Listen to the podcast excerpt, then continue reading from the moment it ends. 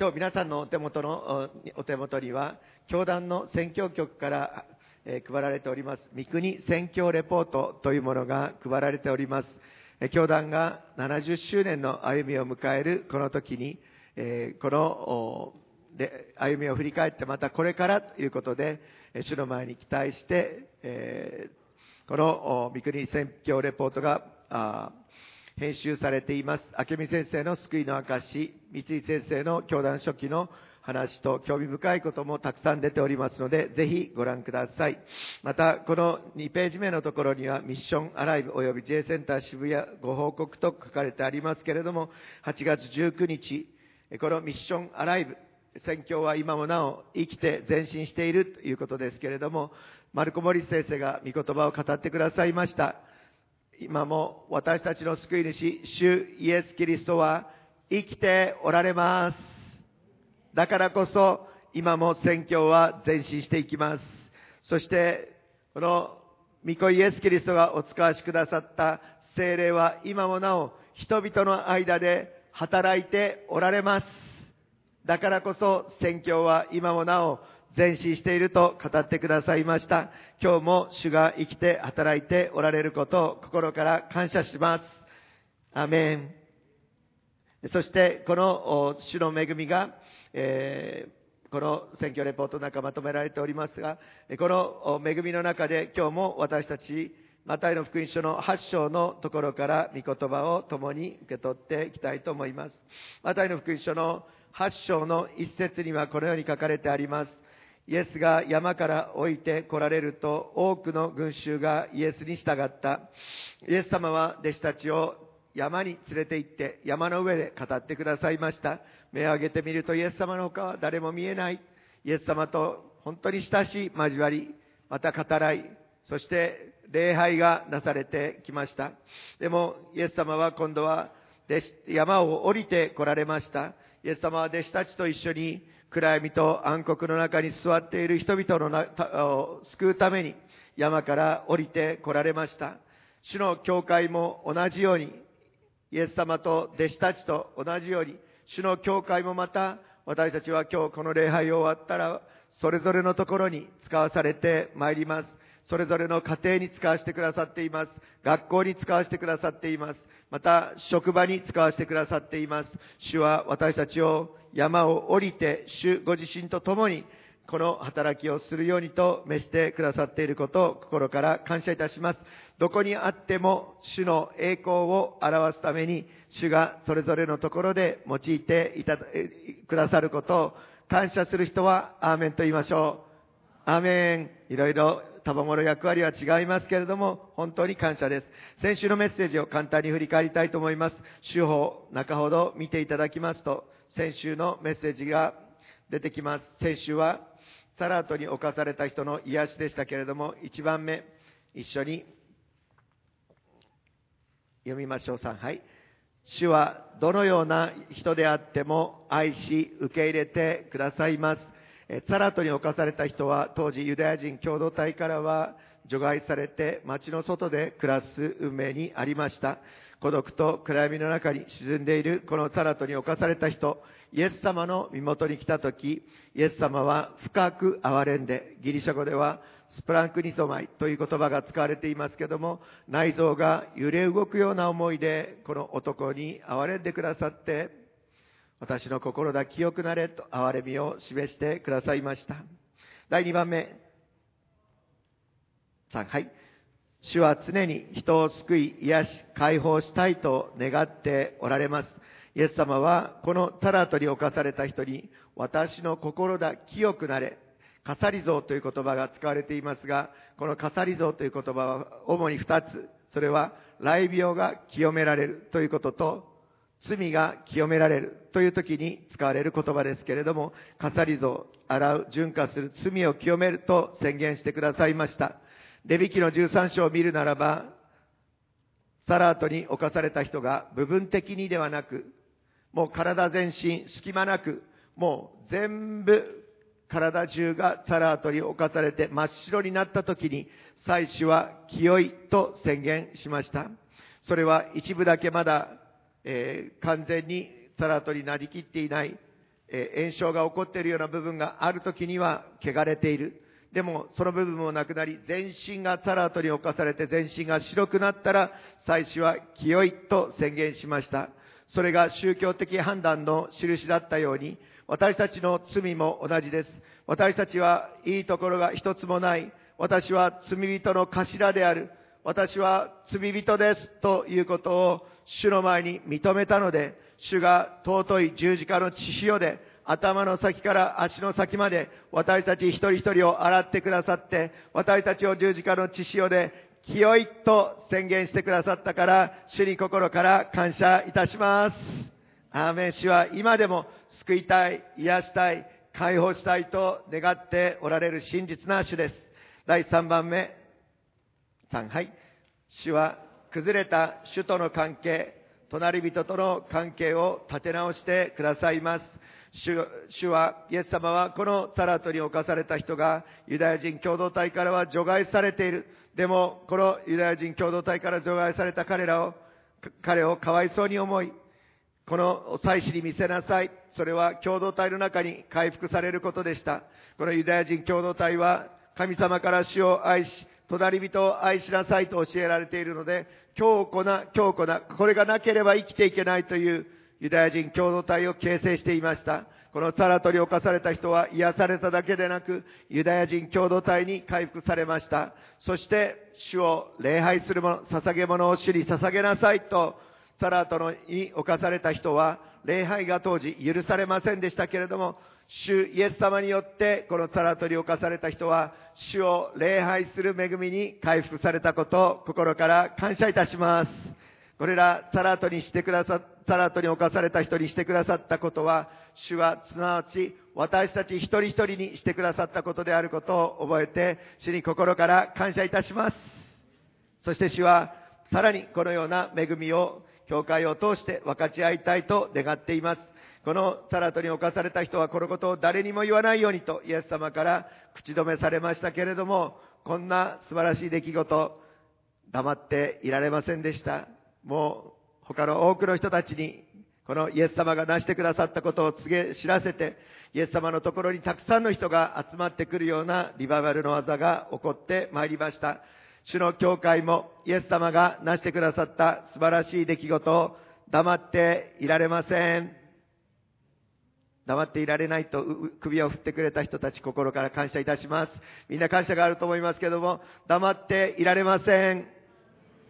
と告白した多くの方々感謝いたします。今 TLC で募集していることがあります。今宣教地においてチラシを巻いています。でもチラシは第一の目的はイエス様を知ってほしいという目的でチラシが巻かれます。そこには直接見れば、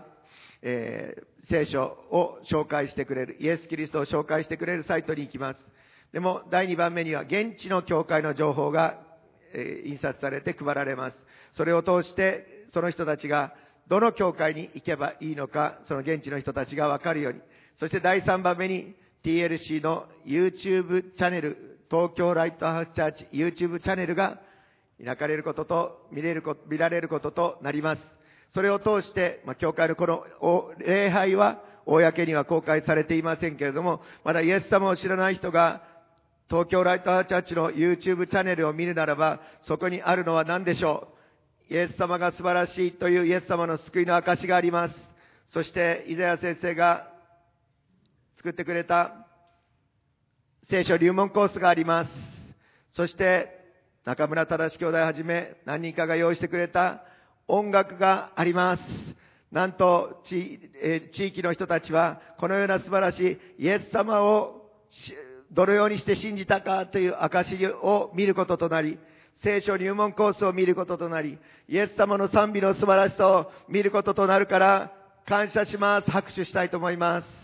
アーメン。ただ、一つだけ問題があります。証はただ一つ、あただ二つ、福本先生と斉藤兄弟の証しかまだ上がっていません。証にぜひ協力をよろしくお願いいたします。シーン。先ほどのアーメンはどこへ行ってしまったのだろう。証に協力をよろしくお願いいたします。えー、証に協力いただける方は、この本当に日本のリバイバルにつながると信じます。勝利先生の方にぜひ自ら申し込んでください。えー、峰口、勝利先生、本当にすごいです。顔も変えてくれます。声色も変えてくれます。あの、もう顔が出すの嫌だったら YouTuber に喋ら、YouTuber の、あの、アイコンに喋らせることもできますので、えー、もう、でも、できれば自分の顔で出てほしいです。そしてこの後、聖書入門コースも揃えられ、揃えていくこととなるから信じます。ぜひとも、もう黙っていられないと先週賛美しましたけども、この素晴らしさを共に分かち合っていきたいと願います。マタイの福音書の8章の5節から13節のところまで、主の御言葉をご一緒に朗読していきたいと思います。では、御言葉朗読してまいりましょう。3、はい。イエスがカペナウムに入られると、一人の百人隊長が身元に来て懇願して言った。主よ、私のしもべが中風で家に寝ていてひどく苦しんでいます。イエスは彼に言われた。行って治してあげよう。しかし百人隊長は答えて言った。主よ、あなたを私の屋根の下にお入れする資格は私にはありません。ただお言葉をください。そうすれば私のしもべは治ります。と申しますのは、私も権威の下にあるものですが、私自身の下にも兵士たちがいまして、その一人に行けと言えば行きますし、別の者に来いと言えば来ます。また、しもべにこれをせよと言えばその通りにいたします。イエスはこれを聞いて驚かれ、ついてきた人たちにこう言われた。誠にあなた方に告げます。私はイスラエルのうちの誰にもこのような信仰を見たことがありません。あなた方に言いますが、たくさんの人が東からも西からも来て、天の御国でアブラハム、イサク、ヤコブと一緒に食卓に着きます。しかし、御国の子らは外の暗闇に放り出され、そこで泣いて歯ぎしりするのです。それからイエスは百人隊長に言われた。さあ行きなさい。あなたの信じた通りになるように。すると、ちょうどその時、そのしもべは癒された。ハレルヤ、主の恵みの御言葉を心から感謝いたします。今日は百人隊長のしもべの癒しということで、早速、御言葉、レジュメに基づいて見ていきたいと思います。百人隊長のしもべの癒し。今日は信仰ということについて、主はこのことを通して私たちに教えてくださいます。一番目、タイトル一緒に朗読しましょう。3、はい。主はイスラエルを祝福する者を祝福してくださいます。一人の百人隊長が身元に来て懇願していったと五節に書かれてありますけれども、当時ユダヤ人は違法人の家には行きませんでした。一緒に食事をすることもありませんでした。一方、カペナウムという場所ですけども、カペナウムはローマ帝国の駐屯地でした。そして占領地を統治するために、いろいろな国々、主にレバノンやシリアから集められた軍隊がそこに集められていました。そしてこの標準の軍隊の中に百人隊長が下級将校として建てられていました。そしてこの違法人軍隊はユダヤ人に対してどう思っていたかということですが、つい先日私たちはイエス様をあのカリバリの十字架への道を通してあざけったローマの軍隊、えー、この総督の兵士たちを見ました。この彼らも同じです。地域周辺の国々から集められたレバノン、シリア、えー、その地域から集められた軍隊、そしてまたイタリアから来たローマ人も含めて違法人たちがイエス様を馬鹿にしたのです。ユダヤ人の王様万歳とイエス様を馬鹿にする。それはユダヤ人別紙、民族的にユダヤ人を馬鹿にしている。そのような人たちも多くいました。しかし、そのような中にあって、この百人隊長は自分のしもべの癒してほしいと、自らユダヤ人のラビ、教師であるイエス様のところに近づいてきて、イエス様に向かってへり下って懇願したのです。そして、どうしてかというと、この百人隊長はカペナウムに来た、あ赴任してきた時に、そこでユダヤ人たちの姿を見て彼は感動しました。彼は何かというと、神様から教えられた主を愛し、互いに愛し合いなさいという教えをこのカペナウムのユダヤ人たちが実行している姿を見て、彼は好感を持ち、興味を持ち、そしてさらに彼らを愛していくようになりました。ルカの福音書の7章の4節から5節にはこのように書かれてあります。ルカ7章の4節から5節同じストーリーですけども、ルカはこのような言葉を挟んでいます。一緒に読みましょう。3杯。イエスのもとに来たその人たちは、熱心にお願いして言った。この人はあなたにそうしていただく資格のある人です。この人は私たちの国民を愛し、私たちのために街道を建ててくれた人です。同じ百人隊長、このユダヤ人に対する興味だけではなくて、実際に愛して助けて、そしてこのユダヤ人を愛して、彼らのためにユダヤ人街道、シナゴーグをも建てたあげた人だということを見ることができます。そして、このユダヤ人の長老たちはイエス様に対して、この人、この百人隊長はそうしていただく、え、この祝福をいただく価値のある人です。資格のある人ですと、このところで言っていますけれども、このイエス様から恵みを受け取る資格というのはどこにあるのでしょうか？イエス様から恵みを受け取る資格は、一つはただ一方的なイエス様の憐れみです。そしてもう一つは、御言葉に書かれてある約束です。御言葉に書かれてある約束はこのように言っています。イスラエルを祝福する者は祝福される。だからこそユダヤ人の長老たちは、この言葉に基づいて、この百人隊長は資格がある。ユダヤ人を祝福したので、祝福される資格があるのですと言っています。今日もう一たび創世記12章の1節から3節を一緒に開きたいと思います。私たちにとって、この教会にとって土台の御言葉の一つですけれども、この御言葉は何千年前、四千年前に語られたと言われていますけれども、今でも変わることがない新しい約束です。ご一緒に朗読していきましょう。3はい。主はアブラムに仰せられた。あなたはあなたの生まれ故郷、あなたの父の家を出て、私が示す地へ行きなさい。そうすれば私はあなたを大いなる国民とし、あなたを祝福し、あなたの名を大いなるものとしよう。あなたの名は祝福となる。あなたを祝福する者を私は祝福し、あなたを呪う者を私は呪う。地上のすべての民族はあなたによって祝福される。五節のところに書かれてある通り、あなたを祝福する者を私は祝福し、あなたを呪う者を私は呪う。この百人隊長はユダヤ人に対して愛して街道を建てるというユダヤ人を祝福する技をしたので、主ご自身はこの約束をもって、この百人隊長を祝福してくださいました。この神の民イスラエルを祝福するなら必ず祝福されるというのは神ご自身が定められた永遠の不変の契約です。絶対に変わることはありません。私たちの信じている神様が急に気まぐれで変わらない神様であることを感謝します。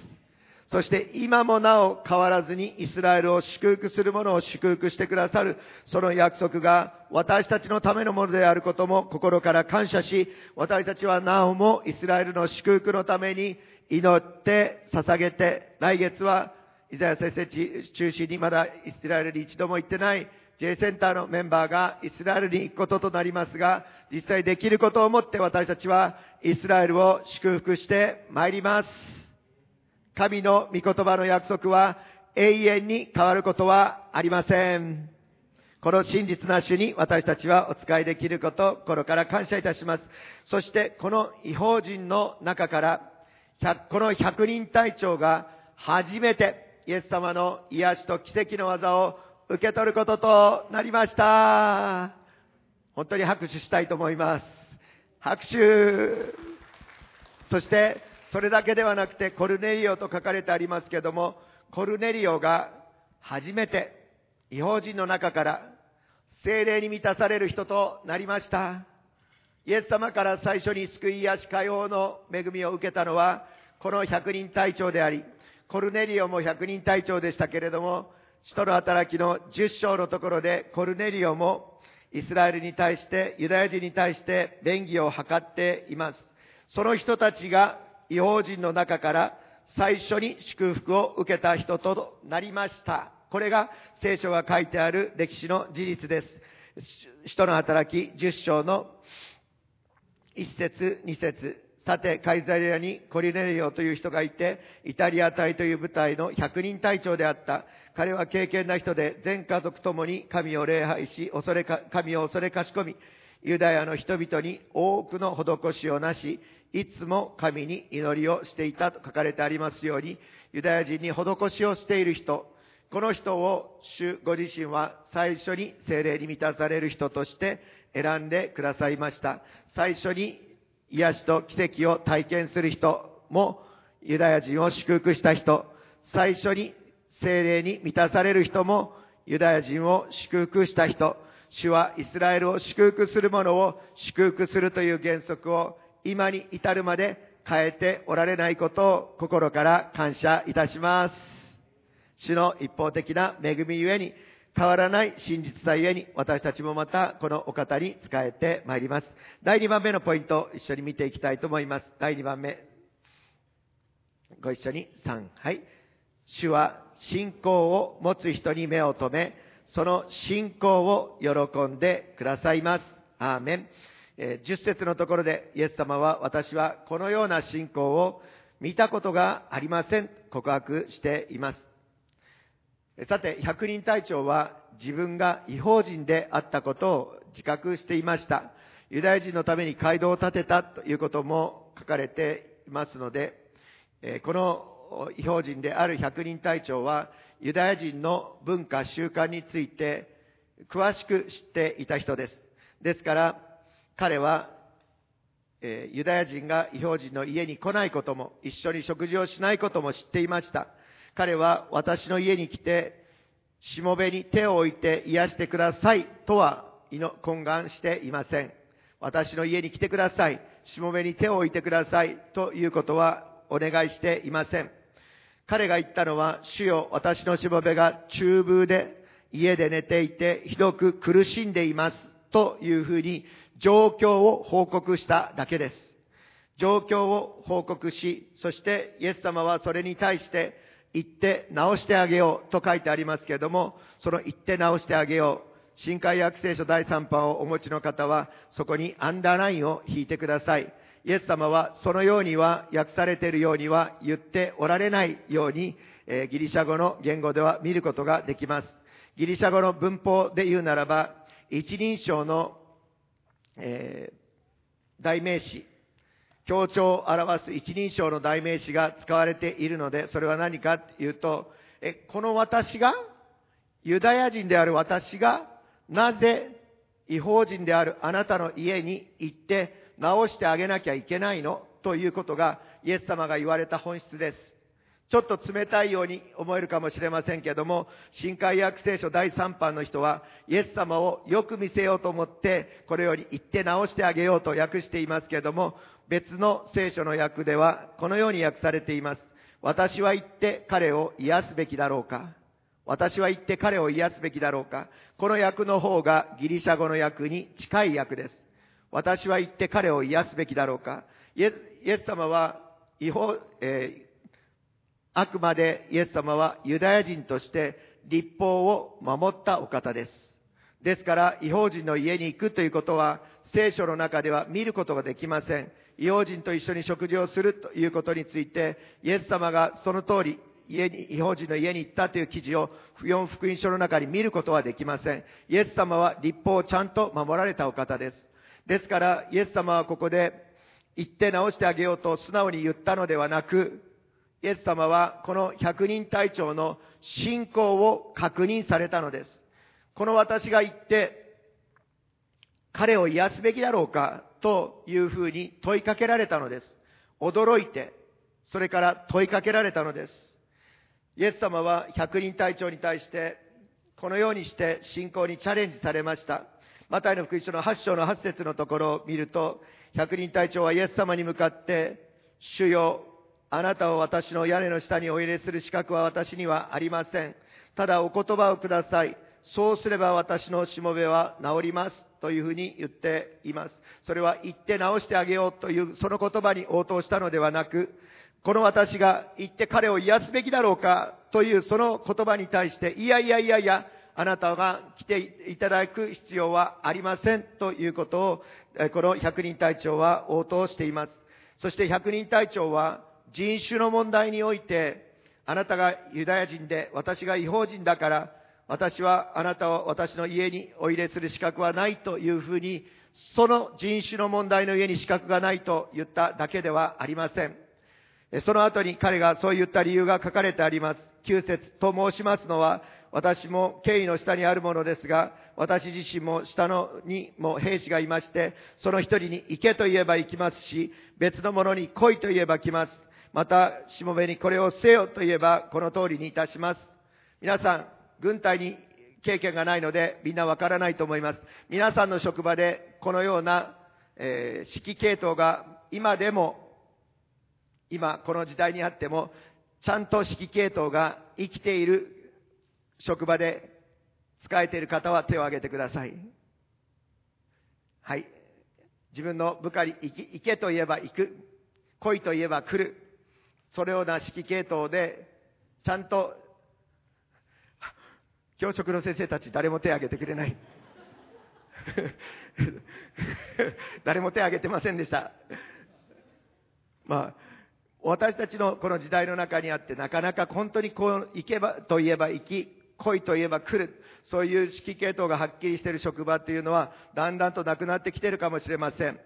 えーある方から聞きましたけれども、インターネット、えーネッえーとネットで、えーミーティングだ。もう、えー顔出しなさいって言っても、何歳以下の人たちはもう画面に顔を出そうともしない。何回言っても顔、画面に顔を出そうとしない。そのような世代もいるというふうには聞いておりますけれども、私たちの教会はそうではないことを信じます。アーメン言ってください。なんかどんどんと迷走していきそうな感じはしますけど。この百人隊長は、この人種の問題でユダヤ人、違法人、だからお入れする資格はないと言ったのではなく、えこの軍隊の経験の中から、私は百人隊長で私の下にも百人のしもべがいて、言ったら必ずその通りになる。王の王、主の主であり、そして私たちに与えられた総司令官よりも力があるイエス様が一言言ってくだされば必ず私のしもべは治ります。これは彼の人種的な問題から言ったのではなく、彼の軍隊の経験からイエス様ご自身が一言言ってくだされば必ずそのようになりますから、主ご自身に私の家に来ていただく資格、必要はありません。そのように告白しているのです。そして、このおお方、イエス様ご自身だけが全ての栄光を受けるべきお方である。このしもべはイエス様のところにひれ伏して、ただお言葉をください。そのようにしてイエス様の前に願い求めました。このお言葉をください。そうすれば私のしもべは治ります。このお言葉という言葉はギリシャ語でロゴスという言葉が使われ、英語では定冠詞が言語のギリシャ語でも定冠詞がついています。the word, the word と英語で言った場合には、それは2つだけです。The word、それは聖書かイエス・キリストのことを指します。聖書かイエス・キリスト。そして私たちはこのお言葉をくださいと言ったときに、私たちが思い起こすのは、ヨハネの福音書の一章での一節二節です。イエス様ご自身のことです。イエス様は言葉です。そして言葉が人となって来てくださいました。ヨハネの福音書一章の一節二節ご一緒に朗読しましょう。三杯。ははじめに言葉があった。言葉は神と共にあった。言葉は神であった。この方ははじめに神と共におられた。14節に飛びます。14節もお呼びしましょう。3はい。言葉は人となって私たちの間に住まわれた。私たちはこの方の栄光を見た。父の身元から来られた独り子としての栄光である。この方は恵みと誠に満ちておられた。アーメン。天地創造の初めからおられた神の言葉、その言葉によって全てを形作られたお方が人となってこの地に来られた。それがイエス・キリストです。イエス・キリストです。そしてこのイエス・キリスト、百人隊長はお言葉をください。イエス様の一言、イエス様の言葉なるイエス様の一つの言葉をくださいと、この男、百人隊長はイエス様の前にすがったのです。そしてこのことを見るときに、もう一つ、イエス様が先ほどすぐ行って直してあげようと言ったのではなく、この私が行って直すべきだろうかと、言語では本当は言っているように、カナンの女、違法人の女、もう一人の違法人であるカナンの女が自分の娘の癒しのためにイエス様に近づいた時にイエス様はどう言われたでしょう？私はイスラエルの家の滅びた羊以外の家には使わされていないと冷たくカナンの女に対して言われました。それは癒さないのではなくて何を試されたのでしょう？違法人であったとしても、ユダヤ人であったとしても、神様から恵みをいただくのは、約束のものをいただくのは、ただ信仰によるということを確認するためでした。イエス様から祝福をいただくのは、違法人であっても、ユダヤ人であっても、信仰です。ユダヤ人たちは一部勘違いしていました。私のお父さんはアブラハムだから自然的に求めなくても私たちは必ずその約束をいただけるというような勘違いにありましたけども、それは大きな勘違いです。だからこそイエス様はそのような考えの人は御国の子らは歯ぎしるすると言われています。本当に主ご自身の約束を、祝福をいただくことができるのは、ユダヤ人、違法人関係ありません。信仰によってそれをいただくことができるのです。だからこそ、カナンの女に対してもイエス様は、イスラエルの家の滅びたあ家の羊以外にはと使わされていないと言われました。それだけではなく、このカナンの女がイエス様のところにさらに、えー、食い下がって、イエス様助けてくださいと言ったときに、イエス様は子供たちのパンを取り上げて、子犬に投げてやるのは良くないというふうに言われました。何という言葉でしょうか？イエス様はこのようにしてカナンの女が持っているその信仰を明確にされました。この女はどう言ったかというと、主よ、子犬でさえ、食卓から落ちるパンくずはいただくではありませんか？この百人隊長とカナの女は全く同じことを言ったのです。主よ、お言葉をください。お言葉、命のパンであるイエス様。言葉なるイエス様の一部、一言でもいいからくだされば私のしもべは治ります。神の言葉に対する信頼です。イエス様、あなたの御言葉全部わかってません。でも、一つでいいから私に与えてください。そうすれば私のしもべは治ります。これが百人隊長のしもべ、言葉です。からの女、私は違法人です。神の言葉全部わかりません。そんな食卓から落ちるパンくず全部いただこうと思っていません。私はそのパンくず一つでも、その一つの言葉でも十分です。それで私の娘は治ります。それが、この百人隊長とカナンの女がイエス様の前に示した信仰です。私たちは、この同じ信仰を違法人として与えられているものですから心から感謝いたします。今日もイエス様の前に、御言葉全部でなくて結構です。全部に悟りたいけれども、悟れなくても結構です。でも今日必要なあなたの御言葉を今日私に与えてください。そうすれば私のしもべは治ります。食卓から落ちるパンくずで結構です。その御言葉の一部でも私の娘は治ります。それが私たちに与えられた違法人の信仰であることを主に心から感謝いたします。イエス様は違法人が、この違法人である百人隊長が偉大な信仰を持っていることに驚かれました。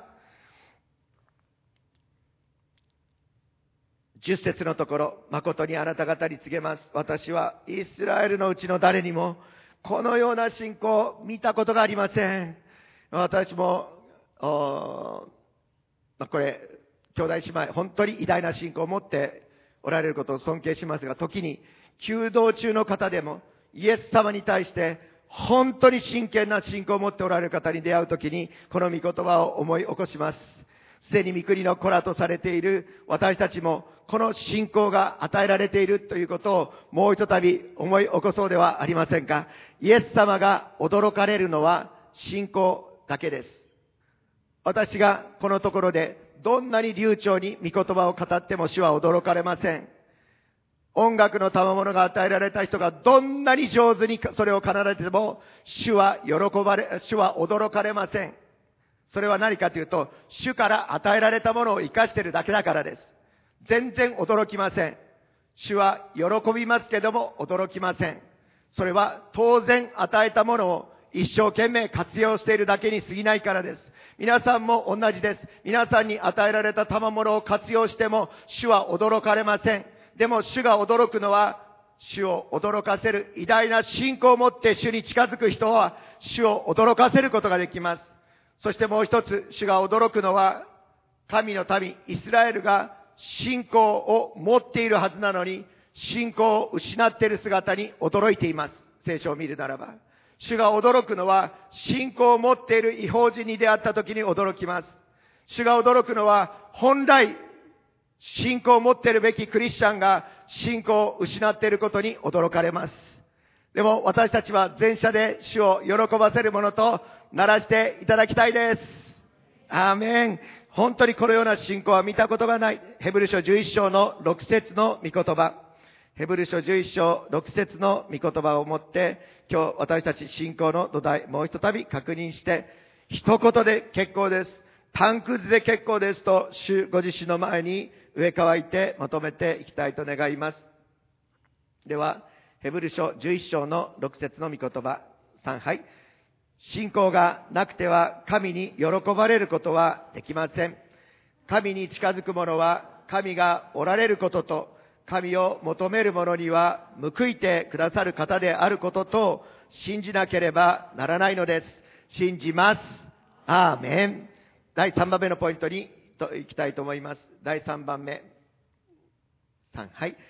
主は場所を超越して、今、この時も働いておられます。アーメン。この百人隊長が信仰を告白したその時にイエス様はあなたの信じた通りになるようにと宣言しました。どの時だったでしょう？百人隊長が信仰を告白した時です。その時にあなたの信じた通りになるようにと、主が瞬間的な癒しをなしてくださいました。その癒しは場所を超えていきました。そしてその癒しを通して、そのしもべは癒されました。えー、この15節、13節のところ、するとちょうどその時、そのしもべは癒されたと書かれてある通り、主は癒しをなしてくださっていることを心から感謝いたします。百人隊長がイエス様は主であるという信仰を持って、自分の百人隊長、百人のしもべの中の一人のために取りなし、祈った時に主はその祈りに応えてくださいました。私自身もこの去年もそうですが、この夏も含めて、皆さんが礼拝している時間、祈祷会の時間、私もオンラインで参加させていただきました。今日もオンラインで参加しておられるすべての兄弟姉妹に、今おられるところで主の豊かなご臨在と主の祝福が同時に場所を超えて表されていることをイエス様の名前によって祝福して宣言します。アーメン。私も本当にその恵みの中で自分ではどうすることもできない、そのような紳士の状況の中から、主が瞬間的に、瞬間的に癒してくださる、その恵みは、ちょうど見てみるならば、その礼拝の時間であり、祈祷会の時間でした。先日、峰口先生とも分かち合いの時を持った時にも、数年前、峰口先生が本当に大変な健康状況の中にあった時に、水曜祈祷会に祈りの要請がなされ、水曜祈祷会で峰口先生のために祈りがなされている、その瞬間に、その時に、峰口先生の上に完全な癒しが表されました。主を褒めたたえます。主に感謝の拍手を捧げようではありませんか。ハレルヤ、主は今も同じ奇跡を持って働いているお方です。このお方、その地が、地においてなされる祈りに、天が開かれて、天が答えてくださる。今日最後に一つ御言葉を一緒に開きたいと思います。和本先生が何回も語ってくださったメッセージで覚えておられる方も多くおられると思いますが、創世記7章の11節から13節私たち家族、親族の祝福、救い、そしてまた癒し、解放、また私たちの友人のために、ノアの箱舟のように救われてほしい、そのように祈っている多くの兄弟姉妹おられると思います。この御言葉、励ましです。一緒に朗読して参りましょう。3、はい。ノアの生涯の600年目の第2の月の17日、その日に巨大な大いなる水の源がことごとく張り裂け、天の水門が開かれた。そして大雨は40日40夜地の上に降った。ちょうどその同じ日に、ノアはノアの息子たち、セム、ハム、ヤペテ、またノアの妻と息子たちの三人の妻と一緒に箱舟に入ったノアの箱舟です。すべての人が滅ぼされようとするときに、主ご自身はノアを選び、ノアの家族への救いの道を用意してくださいました。11節を見ると、ノアの生涯の600年目の第2の月の17日、その日に何が起きたか、巨大な大いなる水の源がことごとく張り裂け、私は小さい頃からノアの洪水というと天から降ってくる大雨のことしか考えられませんでしたけれども、聖書は言っています。英語で言うならば、The Foundation of the Great Deep と書かれてありますけれども、地の最も深いところにある深淵が、地の最も深いところが開かれたと書かれてあるように、地上で水門が開かれるときに、その後に天の水門が開かれて、ノアの洪水、大雨が降ることとなりました。この巨大な大いなる水の水門というのは何でしょうか？主が私たちのうちに与えてくださった水門です。それは私たちのうちから出る命の水の川の流れです。私たちのうちに精霊によって与えられた命の水の川の流れが私たちの内側から溢れ流れていくときにそしてそれが一つとなっていくときに、天の水門が開かれて、大雨が降るようになるのです。天からの雨が先ではなくて、地位が開かれて、地から祈りがなされ、この百人隊長のように嘆願してイエス様のもとにやってくる。断られてもカナンの女のようにイエス様のもとにやってくる。しつこいからと言われてもイエス様のもとにやってきて、イエス様だけしか救いはない。イエス様のしか解決がないと、イエス様のもとに求めるその祈りが、イエス様の前に立ち上るときに、主は天から答えてくださって、大雨を降らせてくださるのです。今日もその大雨がこのところに豊かに降り注いでいることを心から感謝しようではありませんか？今日、サミチ部に導いていただきながら、主が私たちのうちにすでに与えてくださっている、uh, The Foundation of the Great Deep。これは、地の最も深い水の水源、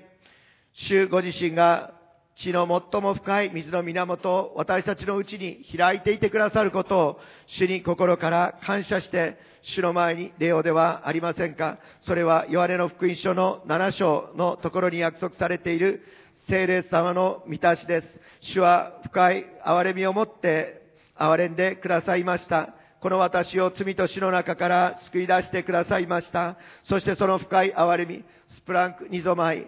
内臓が揺れ動くような主の愛は今私たちのうちに与えられて私たちは主と共に取りなしの祈りに立てられていることを心から感謝いたします。どうぞご起立ください。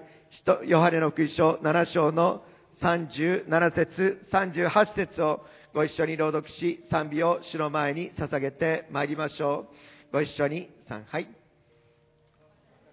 信じる者は聖書が言っている通りにその人の心の奥底から生ける水の川が流れ出るようになる。アーメン。37節の御言葉も開け開くことできるでしょうか。ありがとうございます。もう一度37節から今日乾いている人はいないでしょうか。この上乾きに乾いている人、昔本当に一生懸命死を求めたというだけではなく、今日もあの百人隊長のように、あのカナンの女のように、主ご自身は主だけを慕い求めて近づいてくるものを待ち望んでおられます。ご一緒に37節、38節を朗読しましょう。3はい。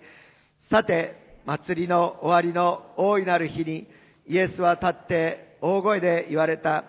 誰でも乾いているなら、私のもとに来て飲みなさい。私を信じる者は、聖書が言っている通りに、その人の心の奥底から生ける水の川が流れ出るようになる。アーメン。賛美してまいりましょう。